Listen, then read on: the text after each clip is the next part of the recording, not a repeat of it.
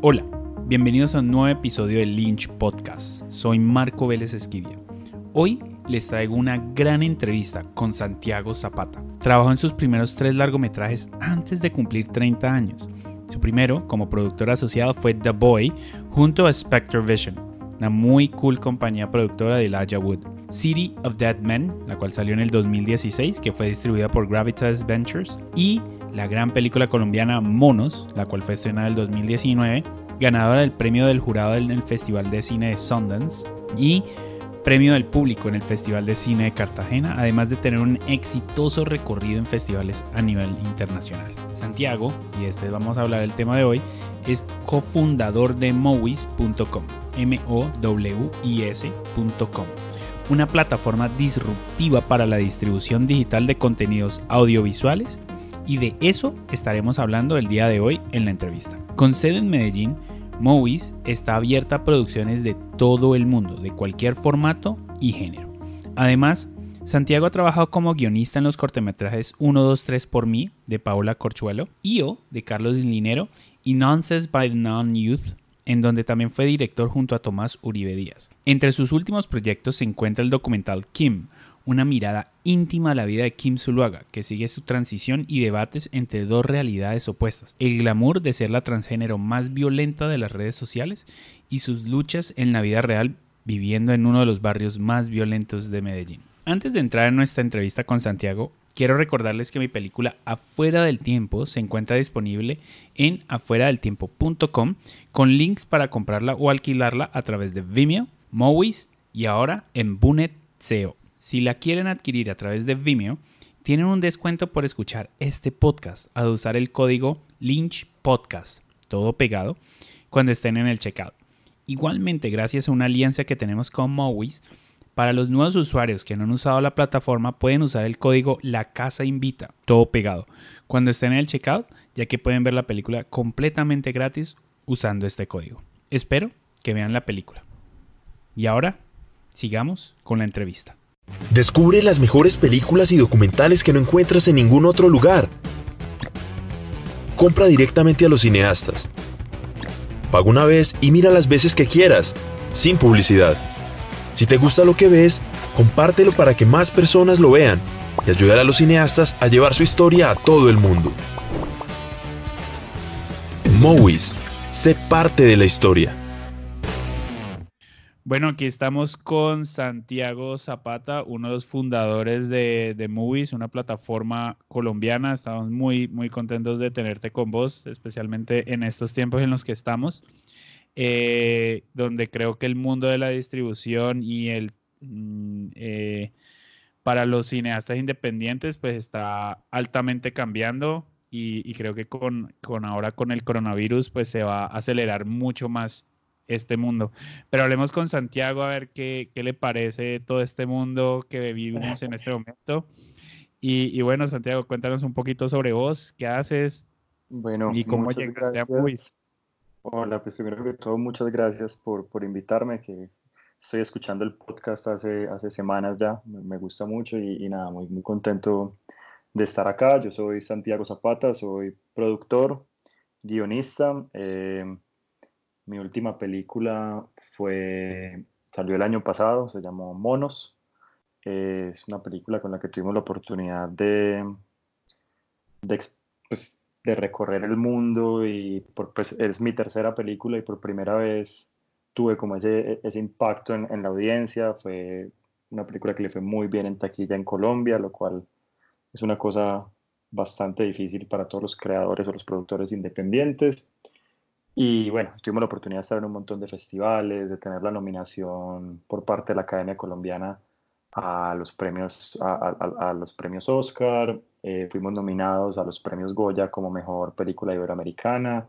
Bueno, un montón de reconocimientos que fueron bastante sorprendentes y de los cuales nos sentimos muy, muy orgullosos y muy agradecidos. Mm, además, soy cofundador de Movies.com, que es una plataforma transaccional dedicada completamente al beneficio de los creadores independientes para que puedan monetizar su contenido de manera, a través de Internet, por supuesto, de manera justa, de manera transparente y de manera inmediata, lo cual es una, digamos, una solución que curiosamente pues, nace de una frustración que yo tuve alguna vez como, o que tengo como creador independiente y es algo que siento y me di cuenta durante los años que he ejercido pues mi carrera como productor o como creador audiovisual que lo necesitamos todos. Entonces como que nace de ahí. No, totalmente de acuerdo con vos. Yo siempre, desde que, digamos, comencé a mirar esto de, cómo vivir de hacer cine, siempre he buscado maneras de, poder explotar los contenidos que, nosotros, que nosotros hacemos.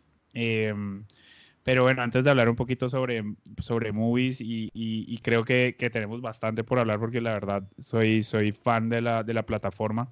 Antes de eso, y me gusta que, la gente que nos escucha conozca un poquito de, la gente que está, que está detrás, es, a ver, em, me gustaría preguntarte cuál fue la primera película que recuerdas haber visto, ya sea que fuiste a una sala de cine o en televisión. Ok, bueno, es bastante curioso. Las primeras imágenes que recuerdo haber visto en pantalla eran de una película de terror que mi padre estaba viendo en mi casa cuando yo era muy, muy pequeño. En esa época yo sufría como de un trastorno de sueño bastante fuerte, por lo, por lo, cual mi mamá obviamente pues, no me dejó ver la película y yo por supuesto como que me escondía, intentaba ver pedazos antes de que mi mamá como que me atrapara, ¿sí? Entonces solo me quedaron, me quedaron grabadas como algunas imágenes en la memoria y lo más chistoso es que nunca he podido dar con esa película. Entonces el tema es que eso fue hace tantos años que no estoy seguro qué tanto mi gente ha ido alterando esas imágenes. Entonces no sé qué tanto es producto de mi imaginación o qué tanto es de verdad de una película que vi muy, muy pequeño. Ah, Pero bueno, como te contaba en esa época, pues tenía un trastorno grave de sueño y los exámenes médicos que me hacían eran estudios de sueño, donde me conectaban los cables a la cabeza mientras dormía y no, no, sé qué carajos se evaluaban, suena como una película de terror, pero de hecho era, era, era muy divertida pues la puesta de los cables y todo eso. El caso es que para poder evaluarme el sueño, tenía que pasar la noche anterior completamente despierto para quedarme dormido en la clínica cuando hicieran el examen.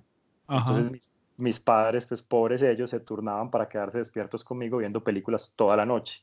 Y de esas películas, pues recuerdo, recuerdo varias. No, no, estoy seguro cuál fue la primera, pero hay varias que recuerdo. Por ejemplo, La historia sin fin. Ajá. Eh, Fantasía de Disney. Ah, sí, eh, es muy buena. Hay una que se llamaba, me acuerdo que una que se llamaba Tres Ninjas o Tres Pequeños Ninjas, que era una franquicia. sí, Tres Pequeños Ninjas, sí, yo sé cuál es. Mi hermana a mí nos fascinaba esa película de pequeños. Sí, era una franquicia como de tres hermanos norteamericanos que tenían un abuelo japonés que los entrenaba ah. como en ninjitsu. Y me acuerdo también mucho de una película que se llamaba Sidekicks, que era un chico que le hacían bully porque quería aprender karate y él, y él, tenía alucinaciones que era Chuck Norris el que le enseñaba a pelear karate. Ah, sí, yo me acuerdo de esa peli, sí. Ah, güey, madre. Entonces creo que no, no, recuerdo cuál de esas, pero esto es principios de los 90 más o menos, entonces no, recuerdo cuál de esas, pero sí, sí como que me marcaron bastante. No, la, yo me acuerdo, hace poquito estuve recordando y la mía en cine, me acuerdo de la primera película en cine, creo que me llevaron a una, pero creo que me quedé dormido porque creo que estaba todavía muy pequeño, pero la primera que recuerdo, vivid, así como que tengo el recuerdo, es Dick Tracy. Ah, claro. No sé, no sé, realmente nunca la, creo que una vez después de eso la volví a ver, como que me la encontré en televisión o algo así. Y, pero la verdad no, no recuerdo nada de la trama, pero creo que los colores tan fuertes y como la teatricalidad de la peli me hace acordar, me hace acordar bastante de, esa peli. Eh, y ya que vamos a estar hablando de, de movies, Em, pues, ¿cuál fue la última peli que viste en, la plataforma? ¿Sí te da tiempo para ver películas en la plataforma? Sí, yo constantemente estoy, estoy viendo películas ahí. De hecho, la última película que vi fue Los Ladrones, que es una película colombiana de Papá Giovanni, que es uno de los actores de La Vendedora de Rosas, que tiene una historia muy particular porque pues bueno, todos conocemos la historia de La Vendedora de Rosas, la película de Víctor Gaviria, los actores naturales que venían de una situación bastante difícil en, Medellín, y Papá Giovanni era uno de los actores y se, se enamoró del cine y se dedicó a hacer, a hacer, a, hacer esto y pasó más o menos 7, 8 años solamente en el rodaje de la película por temas de presupuesto y bueno, cualquier cantidad de dificultades con las que vivimos los cineastas independientes todos los días. Pero, pero entonces es muy, muy interesante ver cómo este, este señor durante siete años y, intentó, intentó, intentó hasta que por fin logró sacar su película adelante y, eh, la sacó en teatros. El, no fue lo, el resultado no fue el esperado, como es lo, lo, lo común en, en, nuestro país, pero en la plataforma le ha ido muy bien. Aunque para efectos de este podcast, digamos que la última que me di fue afuera del tiempo, aunque ya se me la vi hace, ya me la vi hace como 10 días, pues, y me gustó mucho también. Ah, súper, gracias. gracias, gracias. Se vale decir, se hace hacer plug a, la peli. No, pero chévere lo de, lo, de los ladrones, la verdad. Em, ojalá muchas más personas vayan, vayan a verla en la plataforma y, y, y necesitamos como ese apoyo ese apoyo al cine colombiano de otras maneras que no solamente sea en la sala de cine.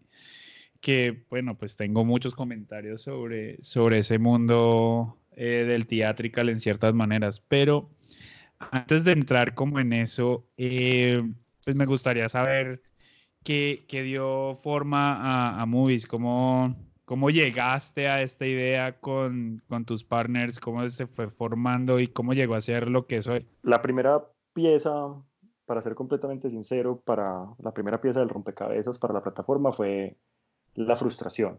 En realidad, em, hace ocho años yo acababa de lanzar mi primera película y estaba como muy eh, nuevo pues como a, la industria y estaba aprendiendo del, del, tema y no sabía cómo funcionaba el sistema de distribución, el sistema de exhibición, a duras penas estaba aprendiendo mientras hacía, mejor dicho, ¿sí?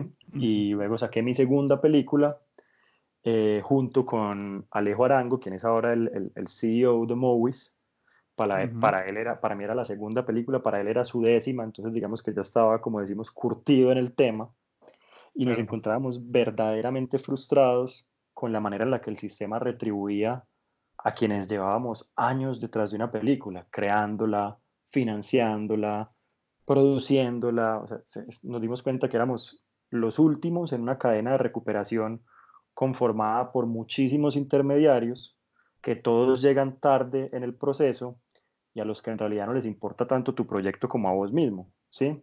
Para una para un agente de ventas, para un distribuidor, pues obviamente eso es, es una generalización, pero tienen un, portafolio de películas y, no van a, no tratan tu película con el amor y con, y, con el respeto que, que tú tienes de, de, llevar gestándola y, eh, muchísimos años, ¿sí? Además de eso, constantemente estábamos preguntándonos, y sé que es una pregunta que, que, que, te haces vos bastante acá y, y, la manejas mucho en el, en el podcast, ¿cómo podemos vivir de hacer solo lo que amamos, que es hacer cine, y no tener que estar haciendo otras cosas para sostener esta pasión. En ese momento, como muchos, estábamos sosteniéndonos haciendo comerciales, videos de reggaetón, otros daban clases, incluso pues por ahí hay un chiste que es eh, que si en una, en una pareja hay uno que es cineasta, el otro tiene que tener un trabajo de verdad, ¿no? Para poder sostener la, pasión. Entonces, Totalmente poco a poco nos dimos cuenta que esta frustración no era solamente de nosotros dos, de mi socio pues, y, yo, de Alejo, el, fundador, y yo, sino que era compartida por todos los cineastas independientes del mundo con los que habíamos tenido la oportunidad de trabajar en esos ocho años de carrera, eh, y por los que no conocíamos también, o sea, investigando, veíamos que todo el mundo vivía con esta frustración, y no solamente los cineastas, todos los artistas y los creadores independientes del mundo los músicos, los escritores, los comediantes, todos viven como con este, este tema. Sí. Entonces, esa fue como la, la pieza que, que, que, formó todo. Pues como que la primera pieza que empezó a... A, a, materializar la, la, plataforma y buscar como nuevas maneras. Exacto, la idea, la idea de, bueno, entonces, listo, ¿qué nos inventamos? ¿Cómo nos solucionamos esta frustración? Y ahí empezamos a, a investigar, a aprender más de la industria, pronto nos dimos cuenta que el 90% de los contenidos o de las creaciones audiovisuales profesionales no tienen salida ni manera de conectarse con su audiencia, no salen en el sistema tradicional. Entonces empezamos a pensar como que, pucha, como tal vez si el 90% de las películas que se hacen, y a eso, si a eso le sumas cortometrajes, series, entonces estamos hablando del 99%, si el 99% del contenido no tiene salida, pues pasan dos cosas, las primeras dos conclusiones a las que llegamos fueron las siguientes. Lo primero es que lo más probable es que no haya visto mi, película favorita. Mi película favorita puede estar en el, en el cajón, en un disco duro, en el cajón de una chica en Nigeria que no tiene forma de conectarse conmigo. ¿sí? Y la segunda conclusión, que es un poquito más, pues como que fue la, la gran realización como, digamos, altruista de la plataforma, fue, bueno, si las historias que nos contamos eh, dan forma a la sociedad en la que vivimos, y solamente estamos viendo el 1% de las historias, entonces estamos teniendo un problema social grave. Y empezamos Totalmente. ahí. No, estamos. eso fue lo que les debo. Entonces, ahí, ¿cuál fue el siguiente paso que, que, tomaron a partir de esta realización que, que, tuvieron? Entonces ahí dijimos, bueno, creemos nosotros una especie de sistema alternativo donde, donde se le devuelva el poder al creador, el, el poder que, que se merece. Entonces, un, un, espacio que sea justo, un espacio que sea transparente, un espacio donde al mismo tiempo está bien, tal vez no podamos estar en, en, en, los premios Oscar o los premios o en la alfombra roja de no sé dónde, pero por lo menos tengo un ingreso que me permite pagar el arriendo o pagar la, el mercado o la educación de mis hijos, ¿sí? un, un poquito aterrizando esas aspiraciones, aspiraciones tan, tan locas que tenemos los cineastas a veces a, a volverlo algo más, más cotidiano, ¿no? que en realidad es lo importante. En esa época, me acuerdo que, creo que no recuerdo si era 2015 o 2016, vi a un cineasta que admiro mucho, que se llama Mark Duplass, hacer el discurso de apertura de South by Southwest. Creo que era 2016 o 2015, no me acuerdo. Y la historia pues, de Mark Duplass es muy interesante porque él, empezó con un corto hecho con una camarita eh, Handycam con el hermano, que de hecho cuenta que tenía un píxel muerto en toda la mitad de la pantalla. Sí, y, sí. y que hizo un, hizo un corto y lo llevó a Sundance. Y en Sundance le fue muy bien, y entonces conoció más gente en Sundance, y luego ya no hizo un corto. Ese corto le costó 5 dólares, porque era como. Y luego hizo entonces un corto de 100 dólares, y luego uno de 1000, y así se ha ido toda su carrera. Ahora pues tiene un, un, montón de películas y un montón de deals con un montón de distribuidores y Ahora, es uno de los cineastas independientes pues, más exitosos de, del mundo, pero el mensaje de, esa, de ese discurso que dio era muy, muy interesante y era básicamente la caballería no va a llegar. Y, y, entonces explicaba que a medida que uno va haciendo cine y va creando proyectos, empiezan a decirle, no, este próximo ahora vas a tener que hacerlo con más dinero y vamos a tener más estrellas y ahora sí, ahora sí vas a llegar a Hollywood, y ahora sí vas a lograrlo, y ahora sí te vas a Y el 99% de las veces eso no pasa. Sí. Entonces la recomendación de él era, no, no compren esa idea de, de porque eso no va a suceder, de, de, mansiones en Hollywood, de alfombras rojas, de viajes lujosos. Al 99% de los cineastas no nos pasa eso. Más bien crean lo suyo y en los suyos y vuelva su, su capacidad creativa y, su, y, sus ganas de contar historias, algo con lo cual pueda vivir en los medios que necesita vivir en ese momento. Vuélvalo un, algo que le garantice su arriendo, la educación de sus hijos, el mercado cada semana, y así poco a poco las cosas van a ir, van a ir mejorando de manera sostenible. Entonces, nuestra gran idea era, bueno, ¿cómo hacemos? ¿Cómo creamos un sistema en el cual el acto creativo y de contar historias sea sostenible. Y ahí fundamos movies.com y empezamos a desarrollar la plataforma.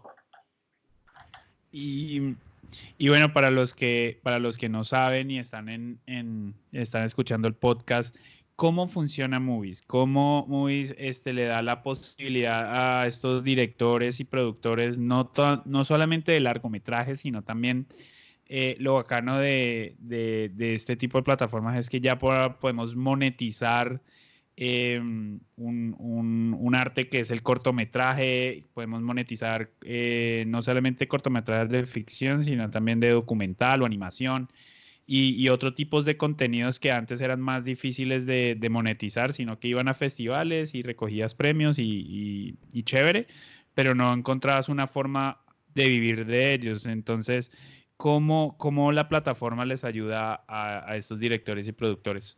Bueno, básicamente Movies es una plataforma, como decía ahorita, creo que está diseñada completamente alrededor del beneficio de los creadores audiovisuales independientes.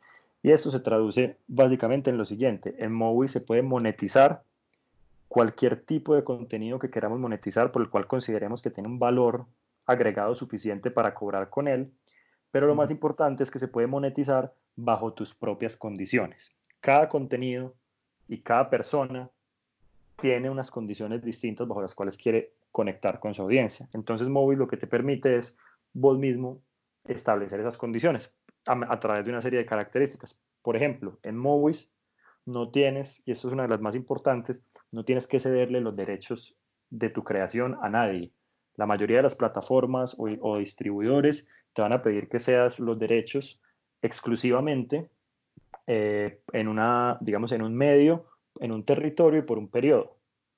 En Movies no existe esto, creemos súper fielmente que el creador debe ser el dueño de sus derechos para beneficiarse de ellos y por lo tanto tampoco hay ninguna exclusividad. Uno puede estar en Movies y en donde quiera estar, no hay ninguna, eh, digamos, presión o garantía para que estés un tiempo, una obligación de tiempo en la plataforma, puedes estar el tiempo que quieras.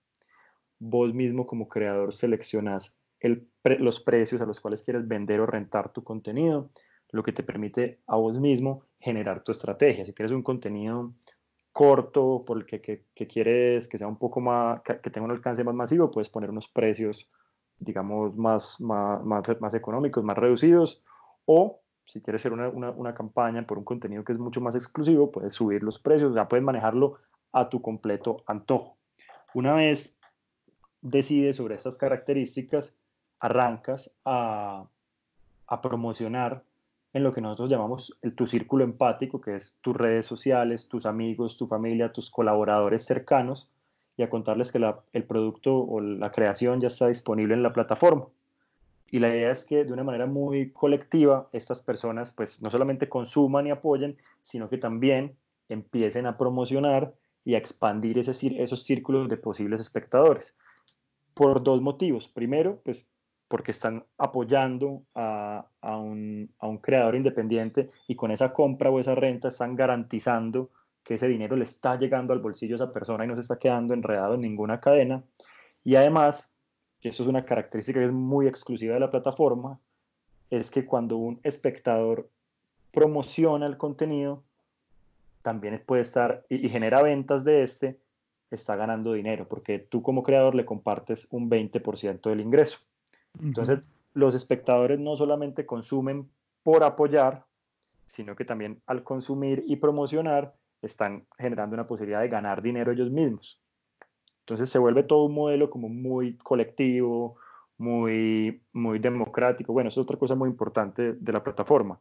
Nosotros, mientras se respeten, digamos, los términos y las condiciones, que quiere decir que seas el dueño de los derechos, que no hay contenido que esté, eh, que, sea ilegal, pornografía infantil, eh, incitación a la violencia, ese tipo de cosas, nosotros no hacemos una curación del contenido. No hay nadie detrás de un escritorio decidiendo esto sí se puede ver, esto no se puede ver, esto es bueno, esto es malo. No, quien juzga eso es el público, es el espectador.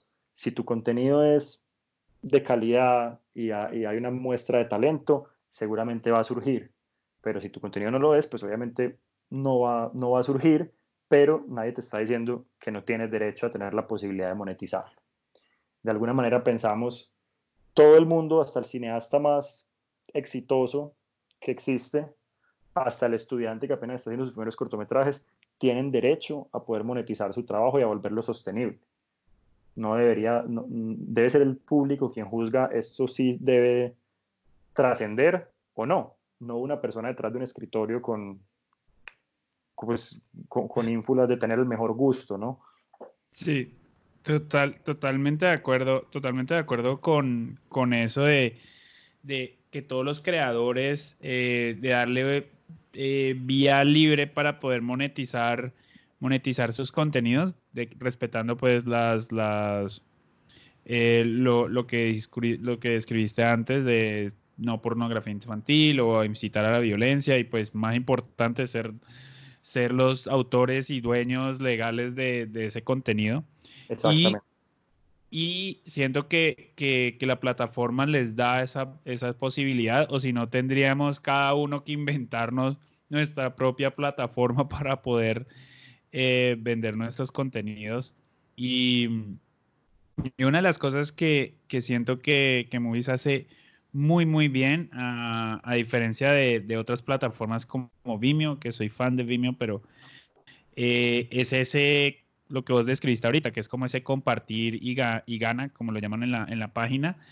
Eh, siento que hace que, que, el mundo alrededor de, de, de la plataforma tenga tenga como más alcance, ¿no? Porque vos, digamos, como decís, llegas a tu primer círculo o segundo, o segundo círculo de, de audiencia pero ese mismo, esos mismos segundo, primero y segundo círculo, esos eh, espectadores que tuviste en esa primera instancia, se vuelven como, no quiero llamarlo fans porque no, no, es la palabra adecuada, pero digamos que son distribuidores también adicionales de tu trabajo. Claro, porque lo recomiendan y, y, ellos también pueden ganar por, por, por esa recomendación y, y, y siento que ahí se alimenta muchísimo más la, la, la comunidad eh, detrás de la plataforma. Exactamente, lo que, lo que descubrimos es que, bueno, sobre todo en el, en el cine independiente o en el contenido independiente, lo, pues uno de los costos más grandes que tenemos los productores o los creadores es promocionar nuestro contenido. No solamente es un costo, sino que a veces, ay, por alguna razón, no, no, nos gusta promocionar nuestro propio contenido. Entonces, sí. ¿quién, ¿quién mejor que, la gente que aprecia tu trabajo para promocionarlo. Entonces se vuelve, esa gente se vuelve parte de tu, de tu fuerza de mercadeo y pues lo justo sería, por, por supuesto, recompensarlos por eso. Entonces por eso es un sistema muy democrático donde todos ganan lo justo. El espectador que te genera una venta promocionándole a su audiencia, se le comparte un ingreso y gana dinero por eso. Y, al, y, y, y vos como creador, pues lo que obtuviste fue apertura a un, a un círculo que tal vez por tus propios medios no habías podido alcanzar. Y lo que nos hemos dado cuenta es que el voz a voz es, es, es como el, digamos, el argumento más poderoso para convencer a alguien de, hey, te recomiendo esto, ¿no? Si yo, si yo creo en lo, que, en lo que vi y se lo cuento a mi gente, pues eso es mejor que cualquier otra, otra promoción paga. Sí, o sea, yo siento que, que algo que está, está comenzando a suceder es la importancia, lo voy a poner entre comillas, pero la importancia de, de la curaduría, la recomendación de alguien más, eh, ya sea cercano, ya sea cercano a vos o que vos le crees su, su opinión. Eh, no significa que sea la persona más cinéfila del mundo, es la persona que te está recomendando mirarla, mirar afuera del tiempo, eh, pero es más el hecho de que alguien te diga, ve, esta peli te puede gustar, creo que tiene más poder y más fuerza que cualquier, digamos, estrategia grande de promoción y la vaya claro. eh, en, en, todos lados, sino que siento que esta recomendación tiene mucho más poder que... Porque pues ahorita estamos muy saturados de contenido, siento yo, ¿no? El chiste de Netflix es, te pasas media hora buscando qué ver, pero no encuentras nada que ver, lo apagas y te quedas dormido. Sí, y lo más curioso de eso es que constantemente lo estamos haciendo sin saberlo, constantemente estamos compartiendo noticias, memes, eh, eh, estas, ¿cómo se llama? Esas peticiones para firmar algo, uh -huh. y constantemente estamos comunicándole a nuestro círculo empático qué nos parece a nosotros, qué causas, qué, qué artistas nos gustan y, y, y, queremos que la gente los, los, los consuma o los vea, pero esta es una manera como de, bueno, haga eso mismo, pero monetice el valor de hacer eso y, aproveche esta, este, este modelo para, para que usted mismo también pueda generar ingresos. Pues siendo dueño de, de, dos empresas en este momento y creo que voy a ser dueño de una tercera muy próximamente, sé lo difícil que es como encontrar el modelo adecuado, el modelo de negocios adecuado para, como para la empresa de uno, ¿no? Entonces, pues hablemos de, un poquito de cómo se sostiene, cómo se sostiene Movies, cómo es la repartición entre Movies y, los productores y, directores, cómo funciona técnicamente, digamos que el, lado detrás de, las transacciones dentro de la plataforma. Ok, bueno, Movies, eh, cuando se queda solamente con un 10% de cada transacción, cuando tú montas un contenido, y empiezas a, monetizarlo, hay una cosa muy interesante que sucede y es que eh, cuando, hay una, cuando alguien te compra o te renta, la plataforma te notifica a ti como dueño de los, del contenido en tiempo real de cuál fue esa transacción. Eso te permite dos cosas. La primera cosa que te permite es tener un reporte completamente transparente de tus ingresos, saber cuánto dinero está entrando. Y la segunda es tener una base de datos organizada de quién es tu audiencia, cómo y por qué método te están consumiendo. Eso pues es muy valioso porque los cineastas, por ejemplo, no tenemos esa información, nosotros no conocemos nuestra audiencia. Esa información la tienen los exhibidores, algunas veces los distribuidores y no la comparten con nosotros. Y qué mejor información para nosotros como creadores de saber quién está viendo nuestra, quién está viendo y quién está disfrutando y quién está apoyando nuestras, nuestras creaciones pues primero porque alimenta, es como una inteligencia de mercado, puedo, puedo digamos, eh, especificar y volver mucho más productiva mi promoción o mi estrategia de, mercadeo, pero también alimenta mi, mi, mi, proceso creativo. Si mi cortometraje o mi largometraje por alguna razón tuvo mucho éxito en, en, no sé, digamos el segmento de mujeres de 50 años en Okinawa, por decir cualquier cosa. Eso, eso, me eso a mí como creador me está diciendo algo que me puede aportar para mí, para mi proceso creativo que yo de pronto no había descubierto, ¿no? Entonces, es, entonces, pues, recibes este reporte, este, ese reporte en tiempo real de la transacción y observas que de la transacción obtuviste el 90% después de costos transaccionales y administrativos del precio que tú mismo habías fijado anteriormente y la plataforma se queda con un 10%.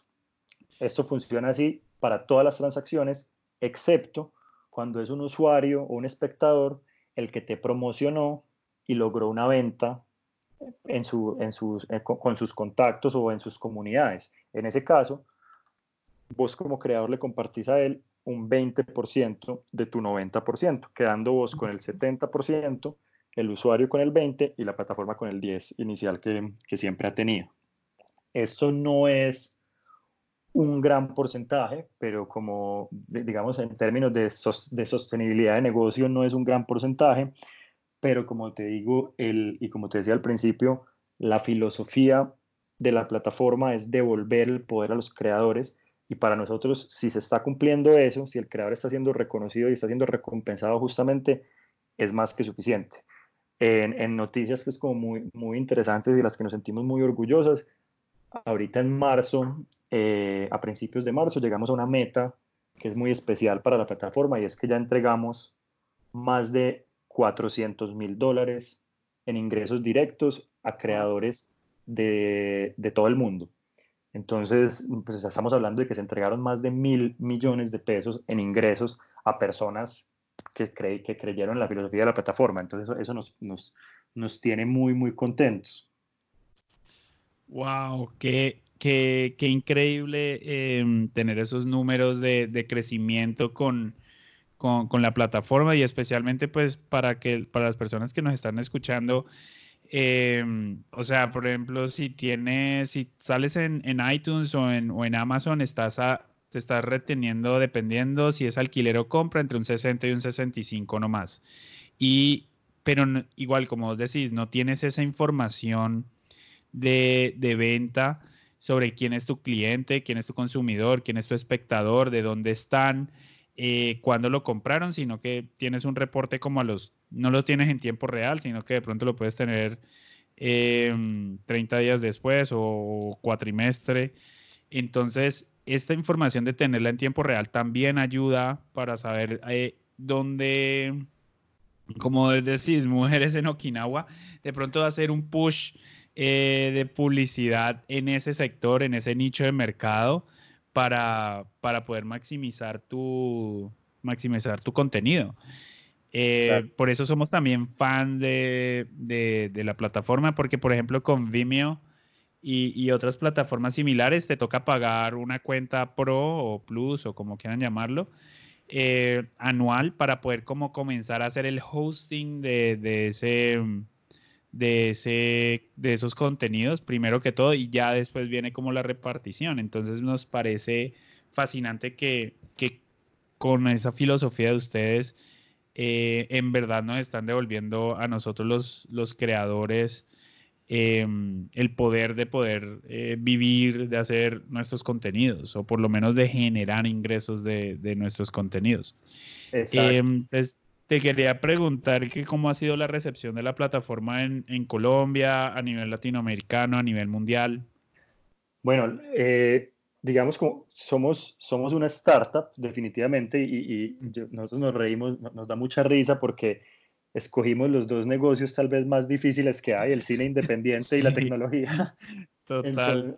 Entonces, eh, no, no contamos, pues, y, solamente con un 10%, digamos que los presupuestos son, son muy limitados, igual hacemos mucho el esfuerzo de, apoyar como podemos a, a, los creadores a que, a que se den a conocer y a que conecten con la audiencia. Eh, entonces todo ha sido muy de voz a voz. Empezamos con los cineastas que conocimos y hemos tenido la fortuna de trabajar en Colombia y eventualmente a medida que salíamos a festivales con nuestros propios proyectos íbamos contándole de la idea a, personas que conocíamos en, distintas partes del mundo y se ha ido regando de esa manera. Hoy contamos con más de mil contenidos entre largos, documentales, cortometrajes, series, eh, contenido educativo, contenido experimental de más de 40 países y una base de usuarios, pues en, cuando uno mira plataformas de tecnología lo que ve es más que los usuarios registrados, los usuarios activos, ¿no? Entonces contamos con una base de más o menos 40 mil usuarios activos que están comprando mensualmente y compartiendo mensualmente, más o menos 40 mil usuarios mensuales, también de, de, de bastantes países. Ayer precisamente estaba haciendo como un pequeño recuento, tenemos eh, hablando, ah, concentrándonos solamente en, largometrajes, tenemos más o menos 70, 80 largometrajes entre, entre ficción y, docus colombianos, pero también hay muchísimo contenido de, de, de, otros países. Este, eh, en este momento, los, los, los, los, países que más contenido tienen en la plataforma son México, Argentina, por supuesto Colombia, hay mucho contenido también uruguayo, o sea, Latinoamérica es muy fuerte, pero ya cada vez más empezamos a ver contenido de eh, España, Reino Unido, ya se está empezando como a, a, expandir un poco como ese, ese, espectro. Es muy interesante porque la plataforma se ha construido a partir de, de, historias bonitas y de casos de éxito. Por ejemplo, cada vez que alguien monta un contenido y le va bien y, y efectivamente ve que el dinero llega de manera transparente, de manera inmediata, entonces le cuenta, pues no solamente trae toda su audiencia, y esa audiencia se queda en la plataforma consumiendo otras cosas, pero le cuenta a alguien, a algún, algún colega, productor o director, y, entonces le dice, tienes que ensayar esto, y ellos, y así se, se ha ido poco a poco. También hay una cosa muy interesante, y es que yo también cuando creamos la plataforma, la concebí como una especie de, ecosistema eh, en el que nos apoyáramos unos a otros. Yo, yo, yo, como creador puedo entrar a apoyar a otros creadores y así ellos a mí y, se vuelve una cosa como simbiótica, ¿no? Todos dependemos de cada uno para salir adelante. Entonces eso también es muy bacano. Sí, no, eso me parece, me parece increíble que, que, podamos como apoyarnos también como creadores uno a los otros, viendo los contenidos de los otros y, y recomendándolo. Eh, siento que es, siento que es muy importante y lo otro que me, que, siento que tengo que como recalcar es, esa información en tiempo real em, sobre cómo se está, se está moviendo mi contenido eh, dentro de la plataforma. O sea, saber instantáneamente eh, a través de, un email que dice, eh, acabas de, generar una compra, o, un, alquiler. Instantáneamente cuando sucede me parece increíble porque también eh, no quiero como ponerlo en, términos de, de, dopamina, pero o sea, recibes un rush de que alguien, alguien, le está, alguien está viendo tu contenido, alguien lo está comprando.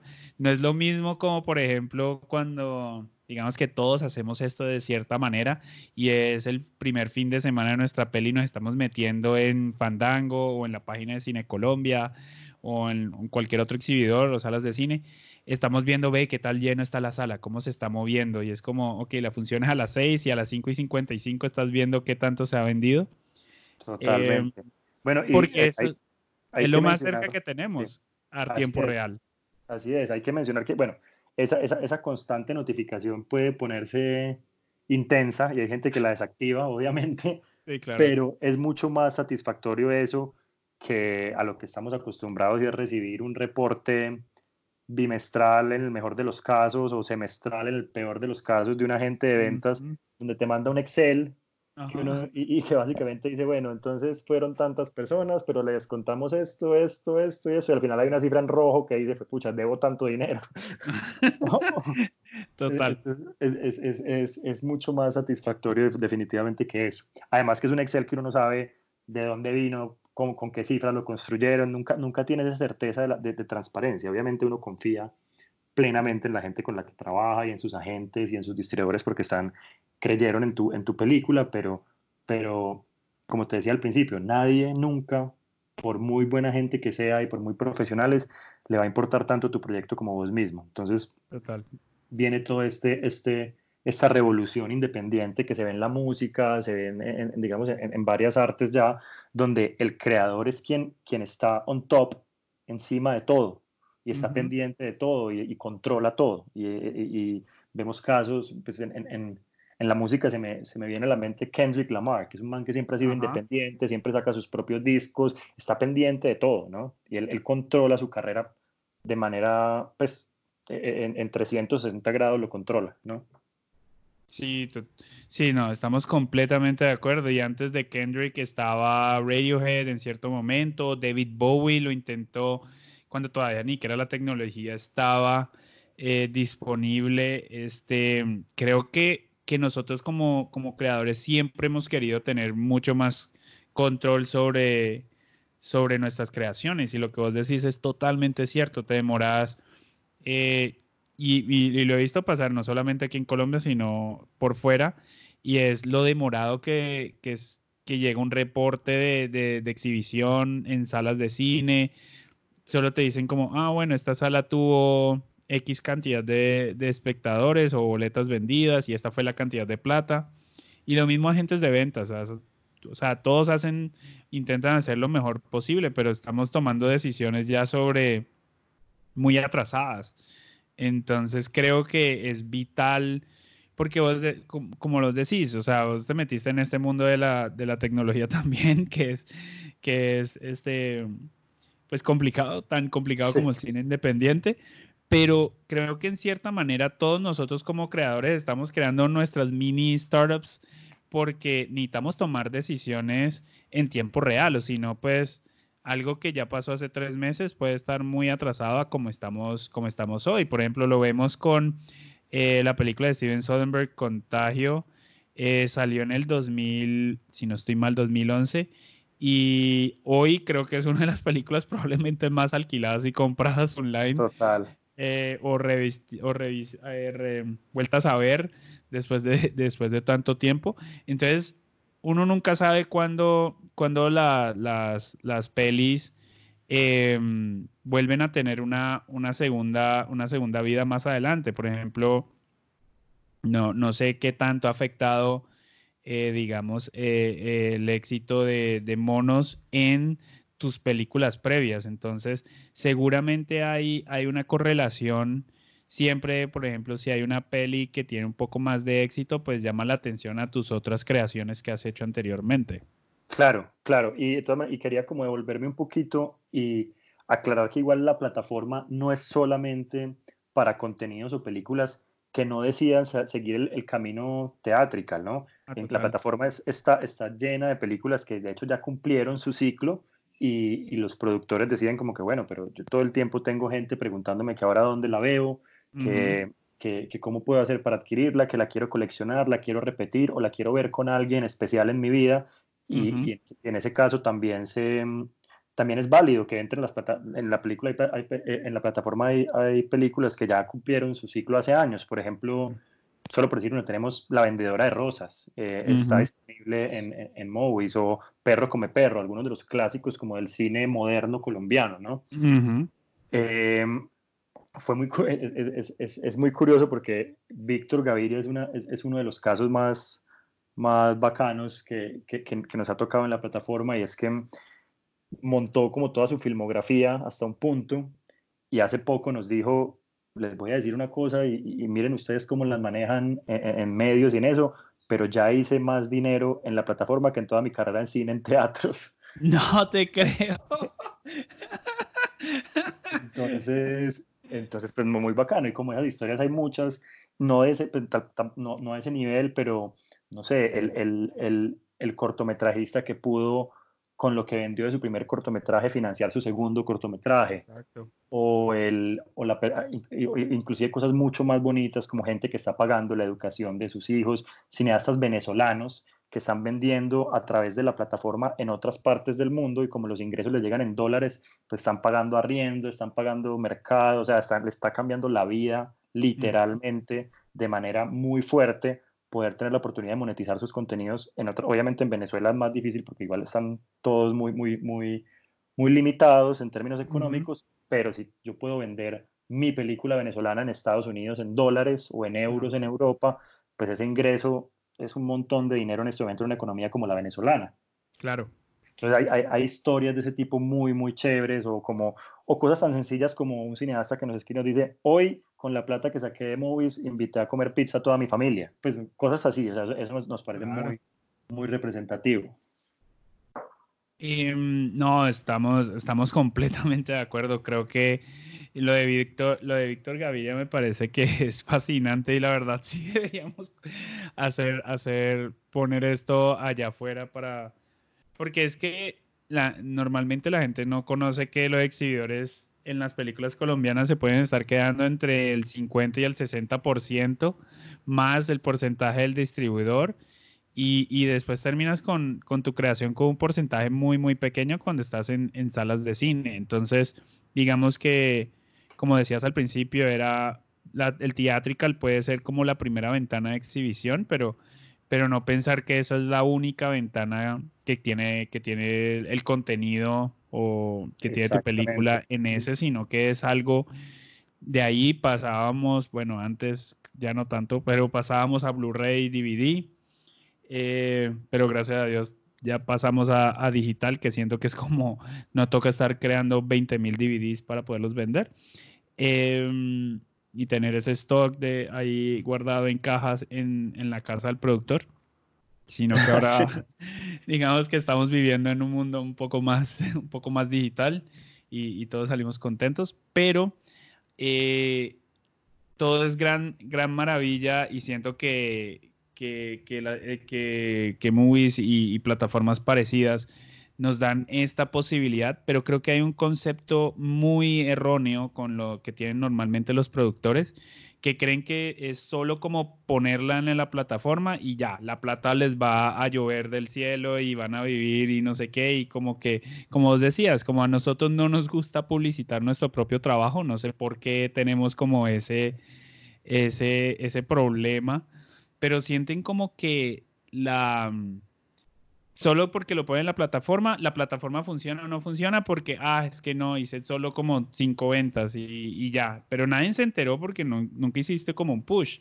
Entonces, quería saber cómo, qué pensabas vos sobre este tema, cuáles son con las estrategias que le puedes recomendar a los productores para que tengan éxito cuando pongan sus contenidos en, la plataforma. Pues de hecho sí, pasa, pasa bastante que, que la gente cree que es solamente subir la, la, la, película y, y, listo, y que la plataforma es la que se debe encargar de, de mercadearla, de hacerla mover. Y, nos, y, sí, nosotros le habla, cada vez que llega un contenido nuevo, eh, lo hablamos en nuestras redes sociales, le anunciamos vía mail a todos nuestros, nuestros, nuestros usuarios, pero volvemos a lo que hablamos ahorita, nadie nunca le va conoce tanto tu película y la quiere tanto como vos mismo. Entonces el que, el que en realidad sabe cómo venderla y cómo conectar con la audiencia es, es el creador. Entonces es, es, muy importante cambiar.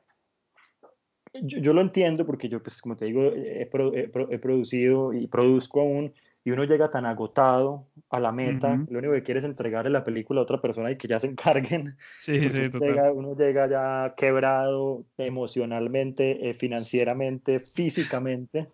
Entonces e, es, es, entendible que uno quiera como que, uy, bueno, alguien que me dé la mano y que reciba la, ¿cómo se llama? La varita del deporte olímpico. sí, sí. Eh, alguien que me reciba esto y siga. Pero lo, que, lo que hemos descubierto es que el sistema ya no funciona así y uno tiene que estar en control de, de, su campaña y, y, de su, y de su éxito. ¿no? Em, en la plataforma lo que hemos evidenciado es que entre más constante y más dinámica sea la promoción, mejor resultados obtiene. Y también hemos comparado qué pasa, y hemos hecho los ejercicios inclusive financieros, qué pasa si sale la plataforma a gastarse, por decir algo, 100 dólares en publicidad, pero de parte de la plataforma en un proyecto específico, y qué pasa si el creador con su equipo de trabajo hace lo mismo. Evidente, lo que hemos descubierto es que el creador tiene un impacto, pero gigante, muchísimo más, muchísimo más grande y muchísimo más fuerte que cuando lo hicimos nosotros. Porque claro, el, el creador, la gente sigue es al creador, la gente quiere ver al director diciendo, esta es mi película, aquí está para ustedes, o al actor protagonista, o a la actriz, o a la actriz protagonista. Entonces, tiene mucho más alcance y mucho más impacto, y, lo, y tenemos como que la, ya, ya después de un año de estar al aire, tenemos la, la data que nos muestra eso cuando, los, cuando son los creadores quienes se involucran en su proceso de mercadeo. De todas maneras, y también hemos a medida que hemos ido avanzando durante este año, hemos, como uno a veces tiene como falacias que yo no sé quién le mete en la cabeza y las hemos ido derrumbando. Por ejemplo, el, el argumento de que si uno sale muy rápido en digital, afecta el teatrical. No, no, podría haber nada, nada más falso. Nos, hemos tenido películas que han salido que en, la plataforma simultáneamente en salas o, en, o muy cercano y antes lo que hemos notado es que se potencian ambas, porque a veces la gente va en cine y quiere seguir apoyando o quiere repetirla con otra persona, y la gente que va a ir a cine, lo que nos hemos dado cuenta es que va a ir a cine, independientemente de que la película esté en digital, en DVD, en lo que sea, la gente, porque ir a cine es una, es una experiencia mm, social, ¿sí? Es una experiencia social y, la, y sobre todo para los contenidos independientes, cuando alguien quiere apoyar un contenido, lo apoya en todas sus manifestaciones, ¿sí? Incluso nos damos cuenta que son públicos a veces que ni siquiera se, se cruzan. El que la compró digitalmente, la compró digitalmente, pues, o el que fue a cine, fue a cine. ¿sí? De hecho, es, más es más probable que el que vaya a cine la, la recompre digitalmente, pero lo, el caso inverso no aplica tanto. No. No, y es una estrategia que creo que, que Netflix nos ha demostrado que, que, que funciona porque al mostrar sus pelis en, en, bueno, las poquitas salas de cine, digamos, independientes que, que quieren mostrar eh, The Irishman o Marriage Story y, y, estas pelis, hay gente que quiere verlas en, en, la sala de cine por la experiencia social, comunal, de, de, estar en una comunidad viendo una peli, pero no significa que después no la vieron en... en Totalmente. En su plataforma. Y yo sí creo que que mucho del cine independiente se tiene que ir a ese tipo de, de, releases, de day and date, como lo llaman los gringos, de, de, comenzar a maximizar un poquito también como los pocos recursos que tenemos de promoción y especialmente porque nosotros no vamos a tener un release que salga en todas las ciudades en Colombia, en todo el mundo a la vez, sino que podamos tener un pequeño push de pronto las salas que nos dan, eh, que podemos negociar Em, en, en, diferentes ciudades de, del país. Y bueno, y si la peli comienza a salir en otros países, pues súper, uno apoya como pueda esos releases, pero, pero como lo que vos decís, hay que buscar maneras de, poder maximizar también esos ingresos para, esos, para esos creadores. Y por eso creo que, como que Movies es como el tipo de, de, digamos que, avances tecnológicos donde creo que mucho del cine independiente va a vivir y mucho va, y que son vitales para los, para los creadores. Entonces, pues quería saber eh, qué sigue para Movies, cuáles son los planes a, futuro de, la plataforma. Bueno, no, no sé cuándo vaya a, salir este, este podcast, pero yo por lo eh, menos estoy en, este, estoy, estoy en cuarentena con esta coyuntura del tema de, de coronavirus y estoy desde, desde, mi casa eh, hablando con vos y esto es un tema que, que, no sabemos cómo, cómo va a evolucionar, ¿sí? Entonces, pues en este momento lo que estamos haciendo es, digamos, empezando y, y, concientizando a, a, los usuarios, a los creadores, de que no porque estemos recluidos en nuestras casas, la cultura y el arte tienen que parar. Exacto.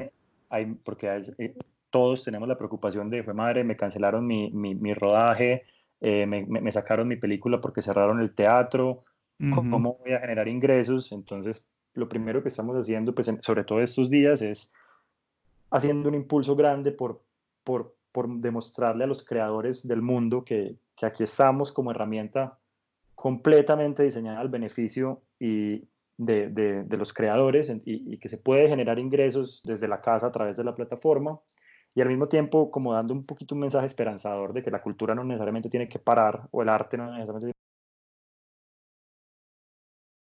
que aprovechar que el, el mundo está, está ávido de contenido para consumir mientras, mientras resolvemos qué, qué va a pasar en estos días tan extraños que estamos viviendo.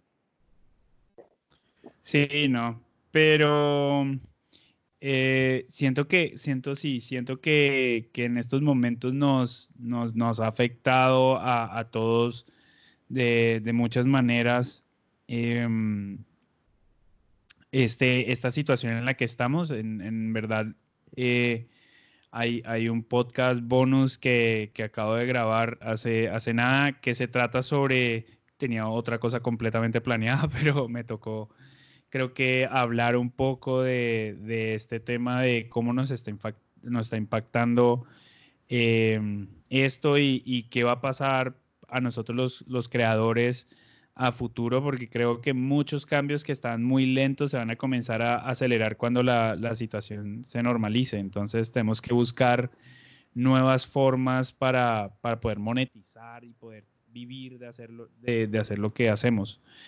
Em, creo que todos en la audiencia del podcast me, matarían si no pregunto un poco por monos. Y em, una de mis preguntas sería sobre esto, es que vos tuviste, digamos, un, un súper éxito tomando eh, la ruta como tradicional de distribución y, digamos, teniendo, teniendo esos diferentes distribuidores internacionales como, como Neon en, Estados Unidos eh, o bueno, más bien Norteamérica, y, y, teniendo push en los diferentes, en los diferentes países donde, donde la película se ha estrenado. Entonces quería ver cómo veías vos el futuro de, del cine, especialmente del cine independiente, en términos de distribución y exhibición. Sí, creo que bueno, Monos pues, fue un, un, una experiencia increíble, una experiencia increíble, una cosa que, en la que que no nos esperábamos, pero que agradecemos pues como profundamente que la recepción que tuvo la película en todo el mundo.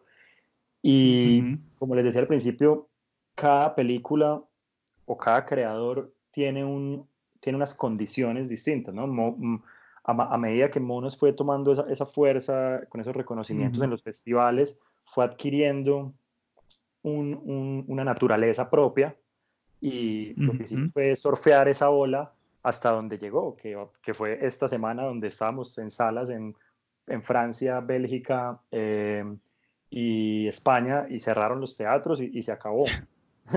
se, se, acabó el, recorrido y, y, lo que sigue es precisamente inmediatamente, y bueno, y, ya lo estábamos planeando, es, bueno, ahora que sigue en términos digitales para la película, entonces empezamos a, claro. a, a, cuál es la mejor alternativa. Pero lo importante yo creo que es entender que no solamente hay una vía correcta para tu proyecto, no, no, no todo, no, el, el, el, deber ser no es el mismo para todos, no todo es teatros, luego, eh, eh, no sé, eh, plataformas, aerolíneas, televisión, televisión gratuita, televisión paga, no, definitivamente todos los proyectos tienen una naturaleza distinta y uno tiene que, digamos que la labor como productor es conocer también su proyecto para entender y, maximizar los beneficios en la naturaleza del proyecto que tengas. Totalmente de acuerdo. O sea, pensar que cada peli es un producto con su propio camino y su propia forma de venta, creo que es algo que los creadores pueden pueden tener muy claros gracias a, la experiencia que has tenido con, con, con monos y además creando otra plataforma que es para, para no solamente para tomar contenidos en su segunda ventana de exhibición o tercera semana, eh, tercera ventana de exhibición, sino que también productos que son muy independientes puede ser llegar a ser su primera ventana de exhibición, estar en las plataformas digitales. En, en, mi experiencia, por ejemplo, eh, no quiere decir que una un, una, un camino demerite el otro, no porque una película está en digital quiere decir que fue menos exitosa o, o porque estuvo en teatros fue más eso, eso ya es ya es hora de que nos de que derrumbemos como ese, e, e, esa, ese, ese argumento porque no es así. Hay películas que son muchísimo más exitosas en términos financieros, en términos de impacto con su release digital solamente. Ahora hay un, hay un, hay un, director, productor que, que cree, que habla mucho y, habla mucho de la, de la autodistribución y cómo ese es el, el, futuro del, del, cine independiente en el mundo, que se llama Jim Cummings, que hizo una película que se llama Thunder Road, eh, que, que, que, ganó, ganó un premio en Sundance hace creo que dos años y y fue un fenómeno de distribución y todo lo manejó él sin, sin, sin meterse con, con, con, ninguna compañía. Entonces es entender que ya en, en, esta época y en este, en este momento del mundo, no necesariamente las cosas son como nos han pintado anteriormente. Hay que, uno puede tener muchísimo éxito eh, solo digital o solo teatrical o combinando las ventanas en momentos específicos y dependes del tipo de película que tengas.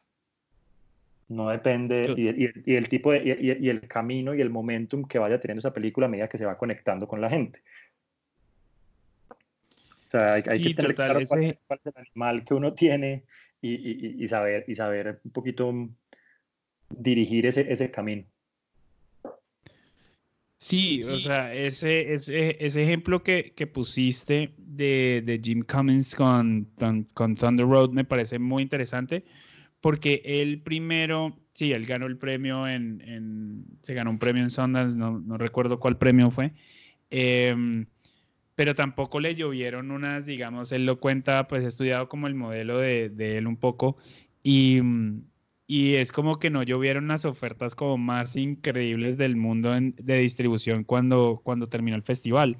Entonces decidió como hacer eso, como autodistribución, especialmente digitalmente dentro de Estados Unidos y gracias a ese éxito dentro comenzó a abrir otras puertas en especialmente en theatrical en otros países. Sé que estuvo en México, sé que estuvo en Francia. Entonces como que una cosa, lo que vos decís, ese mito de que primero tienes que estar en theatrical, después en tal. No, ya creo que el mundo se está volviendo un poco más eh, libre en términos de, las ventanas de exhibición y de, comercialización de, las películas.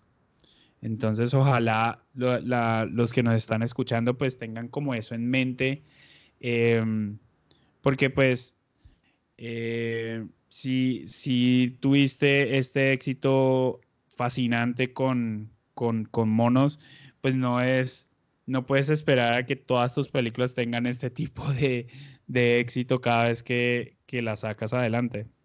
Por, por, supuesto, y una cosa, hablando un poquito del de, el camino que uno decida tener con, las, con, con sus proyectos, nos pasa, por ejemplo, nos está pasando actualmente en la plataforma y es que llegan películas que como les decía, siempre hay un, hablábamos de lo que hablaba Mark Duplass de la caballería, ¿no? la, la gente saca su película y lo primero que quiere hacer es que Netflix le ofrezca una millonada de, dólares por, poner la película.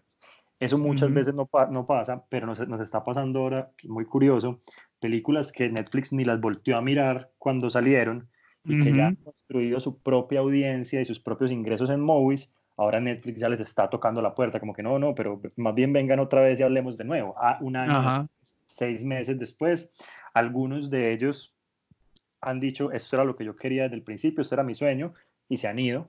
Otros dicen, no, pero es que yo ya he generado los ingresos aquí en el que no tengo que, que en realidad me representan mucho más valor de, de irme para Netflix y entregar la película a ustedes y olvidarme de ella por los próximos tres o cinco años. Claro. Eh, entonces, ah, hemos tenido los dos casos, gente que decide quedarse o gente que simplemente se va y, y, la plataforma se presta para eso. Siempre lo hablamos del principio, la plataforma no amarra a nadie, lo que busca es el beneficio y la generación de valor del creador y sus creaciones.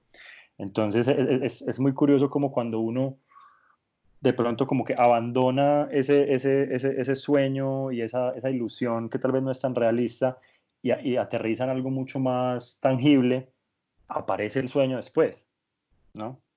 Sí. Bueno, Santiago, para, para terminar, te hago como las últimas dos, dos preguntas.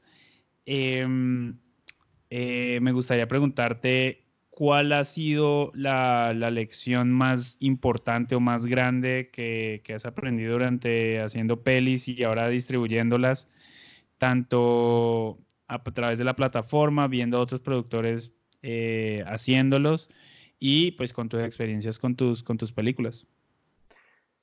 Mm, bueno, creo que la lección más importante ha sido eh, hacerle caso a mi instinto, ¿no? Como o de, una otra manera de decirlo es seguir como el corazón. Esto, es, un, esto, es un oficio que, que nos, nos desgasta muy fuertemente porque sobre todo los productores somos un poquito el filtro de las, de las frustraciones y los sueños de muchas personas que hay detrás de, de los proyectos entonces, para los productores nos, desgasta mucho emocionalmente, psicológicamente y físicamente eh, llevar nuestros proyectos a cabo. Entonces, lo importante es, si cuando se metan a un proyecto, estén convencidos de que es un proyecto que aman y que porque, porque, les, porque nos les va a costar y, les, y, va a y va a demandar mucho de ustedes. Y la única forma de que al final todo haya valido la pena es porque estuviste convencido de que lo hiciste con amor, ¿no?